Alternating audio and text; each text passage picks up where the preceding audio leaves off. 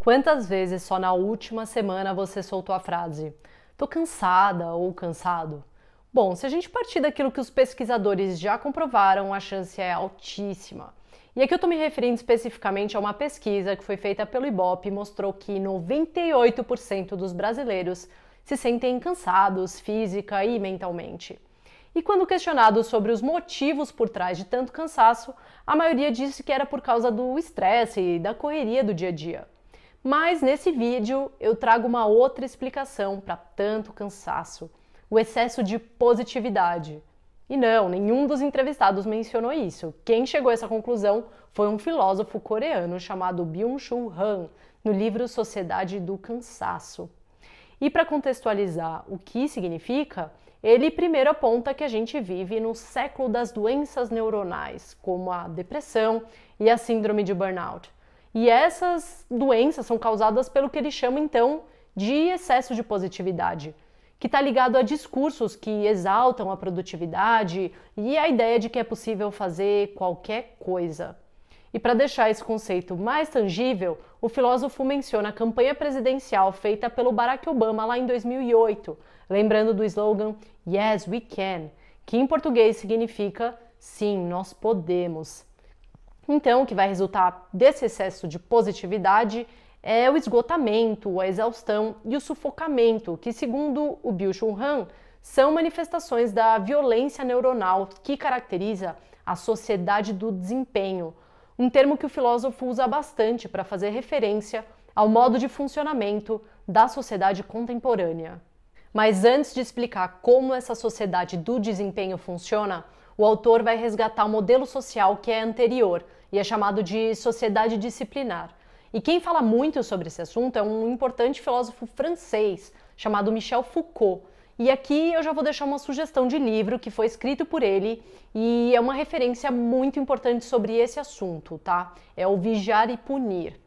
Bom, mas sobre a sociedade disciplinar, o que a gente vê é que os principais norteadores das sociedades dos séculos 18, 19 e 20 eram a proibição, o não poder, ou falta de poder, a exclusão do diferente e o uso de técnicas de disciplina mesmo.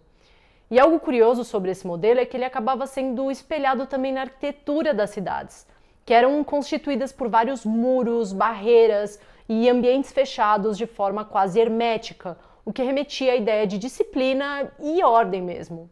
É uma mudança importante da transição que acontece da sociedade disciplinar para a sociedade do desempenho é que o sujeito da obediência agora é o sujeito do desempenho e da produção, já que o sistema mudou a abordagem, pelo menos na superfície, e passou a emitir mensagens de motivação e iniciativa para as pessoas.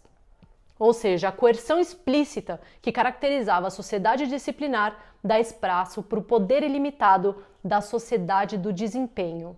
E outro aspecto chave que o Bill Chul Han destaca em relação a essa mudança paradigmática é o nível de produtividade que cada um desses modelos de sociedade apresenta. Primeiro, ele deixa claro que a maximização da produtividade habita o inconsciente social dessas duas sociedades. Isso porque as duas são atravessadas pelo modo de produção capitalista, que tem como meta a acumulação de capital resultante do aumento da produção.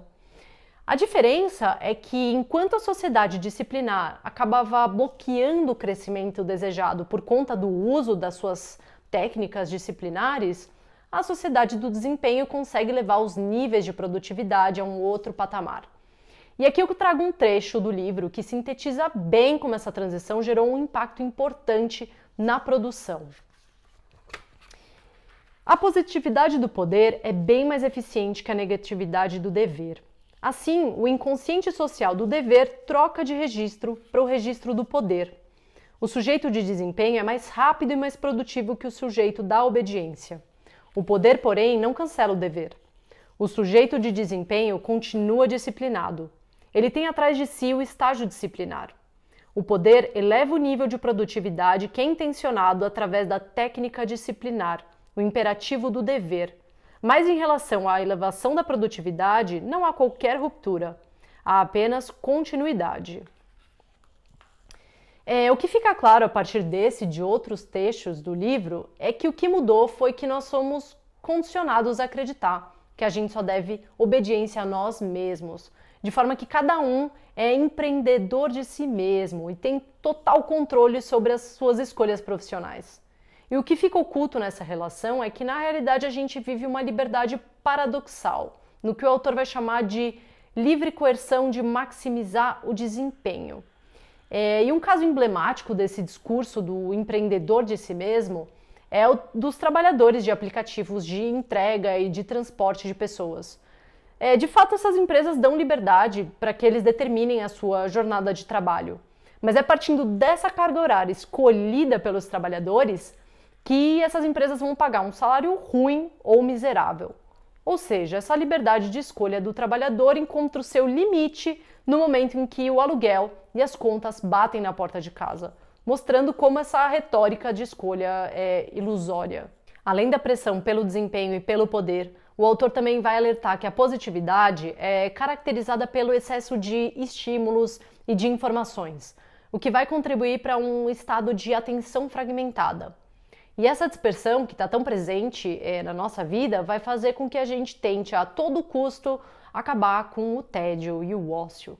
E segundo Byung-Chul Han, isso é bem problemático, já que o tempo livre para o lazer e para os momentos contemplativos são dois dos antídotos contra a hiperatividade e o cansaço resultantes do imperativo do desempenho. E quem vai concordar com o filósofo coreano é um filósofo húngaro chamado Istvan Mesaros, que vê no tempo livre uma das condições essenciais para a criatividade e a transformação da sociedade.